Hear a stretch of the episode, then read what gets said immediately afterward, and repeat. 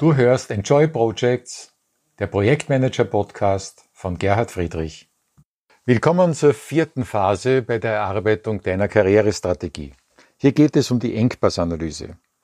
EKS heißt Engpasskonzentrierte Strategie. Es ist also klar, das ist ein ganz zentraler Punkt, ein ganz zentrales Konzept in unserer Karriereplanung.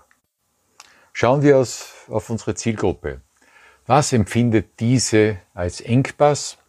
Das heißt, was hindert sie am stärksten, auch ganz bewusst wahrgenommen daran, ihre Ziele zu lösen? Was ist mit anderen Worten ihr brennendstes Problem? Und auf der anderen Seite, wie weit kannst du hier mit deinem Nutzenangebot, das auf deinen vorhandenen Stärken basiert, denn auch eine Lösung dieses Problems anbieten, diesen Engpass also beseitigen? Das ist die Grundidee, um die es hier geht. Und du siehst, auch hier wieder sind diese vier Phasen miteinander verknüpft und wir werden diesen Zyklus mehrfach durchlaufen müssen, immer wieder optimieren, um zu einem optimalen Ergebnis zu kommen. Die Engpassanalyse ist eine große Herausforderung, gerade für Expertinnen und Experten. Ich nehme hier ein Beispiel, das äh, allgemein bekannt ist. Nokia, der führende Mobiltelefonhersteller, wurde innerhalb kürzester Zeit vom Marktführer zum Sanierungsfall. Warum? Man hatte den Engpass der Zielgruppe, den Käufern von Mobiltelefonen, falsch eingeschätzt. Das war eben nicht die weitere Optimierung der Telefonfunktion, das war nicht die immer längere Akkulaufzeit, das war das Bedürfnis nach Kommunikation und nach einfacher Anwendung, das hat, wie wir alle wissen, Apple mit dem iPhone auf den Markt gebracht. Es wurde von den Experten der Mobiltelefonbranche, die damals führend waren, belächelt als sinnlose Spielerei. Und wie es dann ausgegangen ist, wissen wir. So kann es auch dir gehen. Du hast ein Spezialgebiet, in dem du dich hervorragend auskennst.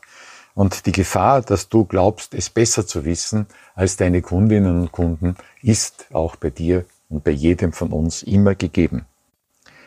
Daher ist es so wichtig, sich sehr, sehr konkret mit der Zielgruppe zu beschäftigen, in Dialog zu treten, genau zuzuhören, auch andere zu fragen, nicht so sehr Insider, wie du es selber bist, sondern Leute, die einen vielleicht ganz anderen, aus deiner Sicht oberflächlichen oder laienhaften Zugang zu dem Thema haben. Wir müssen daran arbeiten, dass die von der Zielgruppe empfundene Engpasssituation zu deinem Nutzenangebot passt, so wie ein Schlüssel zum Schloss. Dazu ist es notwendig, dass du dein Nutzenangebot in der Sprache der Zielgruppe formulierst, in deren Sprache, in deren Denkweise und nicht in deiner. Und das ist auch wiederum eine große Herausforderung und sehr oft bemerkt man gar nicht, dass man eine andere Sprache spricht. Wir sind im Bereich der IT-Projekte tätig und jeder von uns kennt schon allein die Verständnisprobleme zwischen Business und IT. Man bewegt sich in verschiedenen Welten und man redet auch oft aneinander vorbei. Jeder, der Anforderungsanalyse macht, weiß hier ein Lied davon zu singen. Was sind in unserer Branche so typische Engpässe auf Seiten der Zielgruppe, also sprich deiner Auftraggeber, es ist, kann etwas ganz Unerwartetes sein. Etwa äh, öffentliche Institutionen unterliegen dem Vergabegesetz. Und sie können einen Auftrag nur erteilen, wenn es dafür entweder eine Ausschreibung gibt oder Rahmenvereinbarungen, die es ihnen erlauben. Daher ist es in diesem Fall auch schon ein enger, ein Engpass, den es zu adressieren gibt, dass du überhaupt beauftragt werden kannst. In anderen Branchen ist das überhaupt kein Kriterium. Hier geht es vielleicht um das Thema der Scheinselbstständigkeit, wenn du als Freelancer unterwegs bist und du musst ein Unternehmen suchen, in dem du dich integrieren kannst, so dass diese Gefahr nicht besteht. Ich habe jetzt bewusst scheinbare Nebensächlichkeiten als Beispiel genannt, denn natürlich denken wir, wenn wir über die Engpasspässe unserer Kunden nachdenken, in erster Linie an Skills, die gebraucht werden, an eine gewisse Verfügbarkeit an einem Ort zu einer gewissen Zeit, in einem gewissen Ausmaß, in einer gewissen Dauer. Und natürlich ist das auch ein Teil der Engpassanalyse, den wir berücksichtigen müssen. Letztlich geht es aber um den Erfolg eines Projektes und der Erfolg eines Projektes beginnt mit dem Business Case, geht weiter über die Projektorganisation, geht weiter hin zur, zum Stuffing eines Projektes, zur Abwicklung des Projektes, zur Reaktion auf Abweichungen bis hin zur Abnahme, Inbetriebnahme und so weiter und so fort. Geh also alle diese Teile durch und frage dich, wo gibt es hier Probleme, die deine Zielgruppe bedrücken und was könntest du mit deinen vorhandenen Stärken, mit deinem Nutzenversprechen denn hier bewirken. Formuliere diese Erkenntnisse in der Sprache deiner Zielgruppe Teste das immer wieder in Gesprächen. Lies dir einschlägige Fachmagazine durch, wie hier die Themen beschrieben werden und passe auch deine Terminologie und deine Argumentation an diese Erkenntnisse an. Ich möchte hier auch wieder in Erinnerung rufen, dass oft scheinbare Schwächen eine Stärke sind. Denken wir zurück an den Millennium Bug. Hier wurden sogar Entwickler aus der Pension zurückgeholt, die mit Assembler umgehen konnten, weil man eben äh, diese Probleme mit dem Datum nur mit äh, solchen Entwicklern lösen konnte. Hier wurde das plötzlich zu einem Engpass.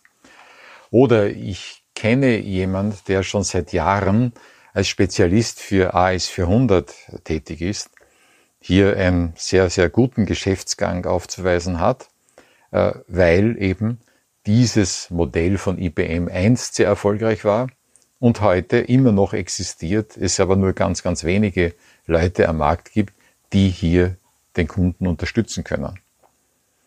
Wenn du also auf einer scheinbar veralteten äh, Technologie Erfahrungen hast, überlege auch, ob genau diese Erfahrung dein Erfolgsfaktor sein kann.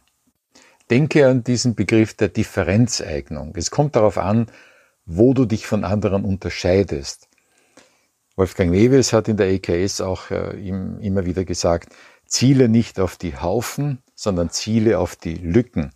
Adressiere also das, wo es nicht jeder am Markt anbietet und tut, sondern mache das, was möglicherweise eine, ein Minderheitenprogramm ist. Aber wenn du in diesem Minderheitenprogramm gut bist, dann geht es dir ideal besser und du hast auch weniger Mitbewerber. Wir haben den Begriff Engpass bisher undifferenziert verwendet. Es gibt aber eine Unterscheidung, die wichtig ist. Der sogenannte externe Engpass, das ist jener, den die, deine Zielgruppe als ihren Engpass empfindet, als ihr Problem. Und es gibt, das ist der sogenannte externe Engpass. Und der interne Engpass, das ist das, was dich daran hindert, dieses, diesen externen Engpass zu adressieren und erfolgreich eine Lösung anzubieten. Natürlich kannst du nur einen externen Engpass adressieren, wo du schon viele Voraussetzungen dazu hast, diesen zu lösen, aber es kann eben einen Punkt geben, der dir fehlt. Das kann der Zugang zu den Kunden sein, das kann ein ganz bestimmtes Teilskill sein.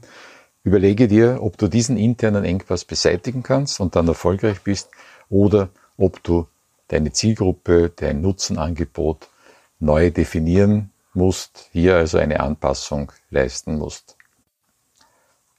Bei der Analyse des Engpasses solltest du auch an die verschiedenen Formen der Spezialisierung denken.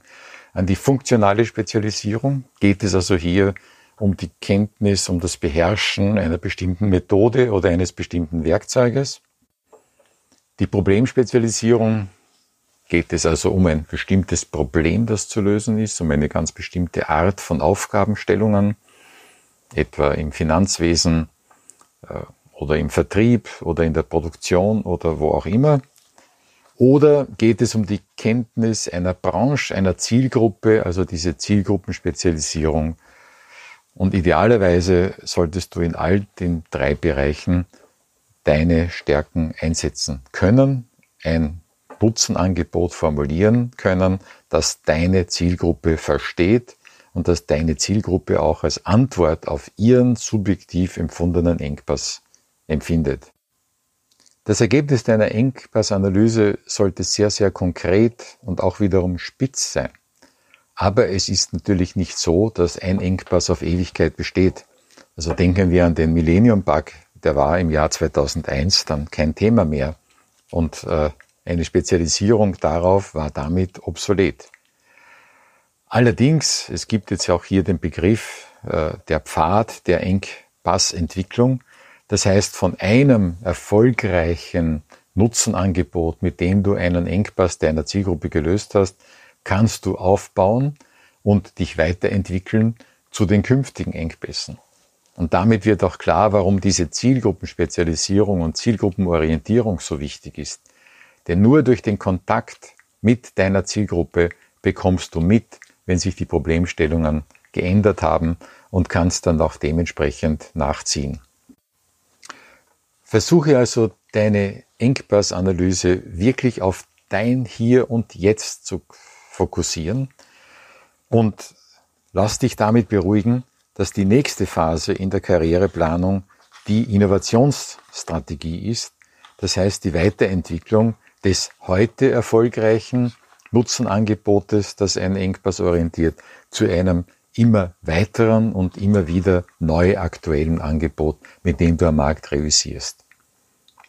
Das kommt dann in der nächsten Folge.